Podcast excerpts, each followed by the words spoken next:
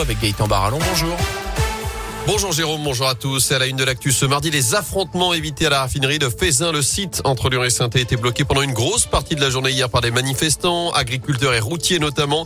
Ils sont venus dénoncer la flambée actuelle des prix des carburants. Le préfet délégué à la défense et à la sécurité est venu échanger avec eux sur place pour éviter toute intervention policière. Le blocage a finalement été levé aux alentours de 16 heures.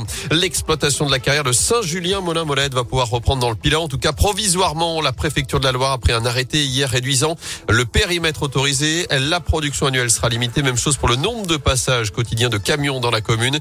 Exploitation qui était pourtant suspendue depuis trois semaines après une décision du tribunal administratif. Saint-Etienne va prolonger son dispositif Synthé Psycho. Souvenez-vous, suite à la crise du Covid, la ville avait décidé à l'automne 2020 d'embaucher deux psychologues afin de recevoir habitants et étudiants en dehors de l'hôpital. L'an dernier, près d'un millier de séances ont été organisées, que ce soit à la maison du projet dans le centre-ville de saint ou encore sur les différents campus de l'université Jean Monnet. Et alors que l'épidémie n'est pas encore complètement terminée, que la guerre en Ukraine est venue s'ajouter au climat anxiogène, la municipalité a décidé de prolonger ce dispositif sur toute l'année 2022. Patrick Michaud est médecin et adjoint en charge des questions de santé.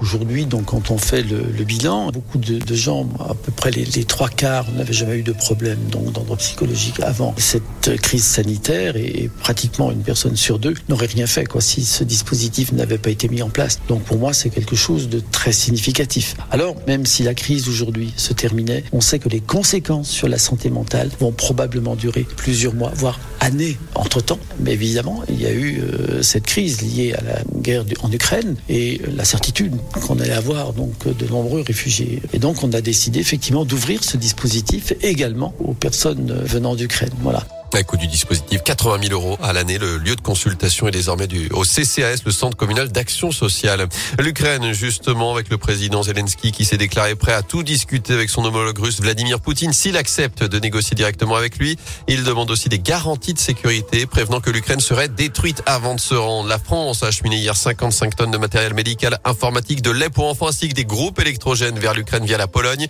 Chez nous, je vous rappelle qu'un camion de 30 mètres cubes de produits de première nécessité a quitté Saint-Étienne direction Katowice en Pologne. 300 lits de camp seront également envoyés la semaine prochaine, alors que 50 personnes déplacées sont arrivées à saint Au total, 200 logements ont été recensés sur l'ensemble de la métropole pour les accueillir. À retenir également la mort d'Ivan Colonna après trois semaines de coma. Le militant indépendantiste corse a succombé à ses blessures hier soir à l'âge de 61 ans, condamné à la perpétuité pour l'assassinat du préfet Erignac. Il avait été violemment agressé le 2 mars dernier par un co-détenu radicalisé à la prison d'Arles, qui avait provoqué de violentes manifestations sur l'île de Beauté. Du sport, un peu plus de deux ans désormais des JO 2024 à Paris. On en sait plus sur la billetterie de l'événement. Le comité d'organisation a dévoilé hier une partie du calendrier avec 10 millions de billets mis en vente, près de la moitié à 50 euros ou moins. Il y en aura même 1 million à seulement 24 euros. Alors il faudra d'abord s'inscrire en fin d'année pour les premières ventes de Pâques en février 2023 afin d'assister à plusieurs épreuves. Les billets individuels, eux, seront vendus à l'automne 2023. Je vous rappelle que les JO de Paris, ce sera du 26 juillet au 11 août 2024. Enfin, une, deux, deux ou trois étoiles. Fin du suspense aujourd'hui avec le palmarès 2022 des étoiles Michelin. Sélection qui sera révélée pour la première fois en région à Cognac dans le sud-ouest. Ce sera à partir de 16h30. L'année dernière, un seul chef, Alexandre Mazia, avait été promu trois étoiles plus haute distinction dans le monde gastronomique.